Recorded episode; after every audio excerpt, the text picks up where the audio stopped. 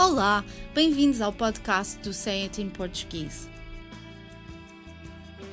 As línguas estão cheias de expressões coloquiais, idiomáticas, ditados e provérbios que acrescentam nuances à mensagem. Mas nem sempre é fácil compreender o seu significado pelo contexto onde se encontram, e por isso gostaríamos de explicar o que querem dizer. Expressão portuguesa que quer dizer sem direção ou rumo, completamente perdido, sempre a mudar de direção de forma inconsistente? Navegar à bolina. Que quer dizer bolina? Quer dizer contra o vento, e é uma invenção portuguesa. Uma invenção portuguesa? Como assim? No século XV, os barcos à vela tinham velas na forma de um quadrado, que só podiam andar quando o vento estava a favor ou de feição ou melhor dizendo, quando o vento soprava na direção para a qual os marinheiros queriam seguir, pois o sistema de velas quadrangulares que existia não permitia navegar contra o vento. Para ultrapassar esta dificuldade, os marinheiros portugueses inventaram uma embarcação de pequeno porte ou menor tamanho, com uma vela triangular que permitia navegar aos zigue-zagues, ou melhor dizendo, virando constantemente à direita e à esquerda.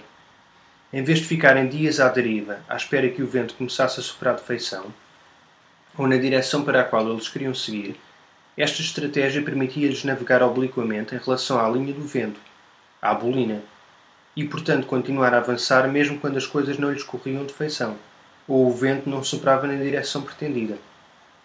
Mas se navegando à bolina os marinheiros portugueses conseguiram chegar ao seu destino, usando os ventos que não lhes estavam de feição, então não compreendo o título do jornal que diz Governo não navega à bolina e tem estratégia.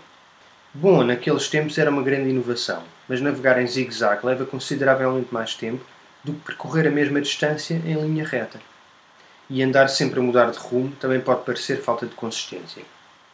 O título do teu jornal está a reforçar a ideia de que, ao contrário do que pode parecer, perante tantos avanços e recuos ou mudanças de atitude ou de opinião, o governo tem uma estratégia definida. Ok. Antes de nos despedirmos, tenho uma pergunta para ti. Percebeste o significado da expressão correr de feição?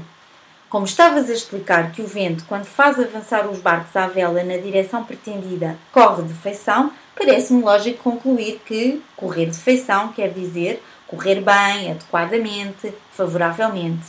É isso mesmo. Por hoje é tudo, mas para a semana estaremos cá outra vez para mais um podcast dedicado às expressões usadas no português europeu. Até lá, fotos de uma boa semana.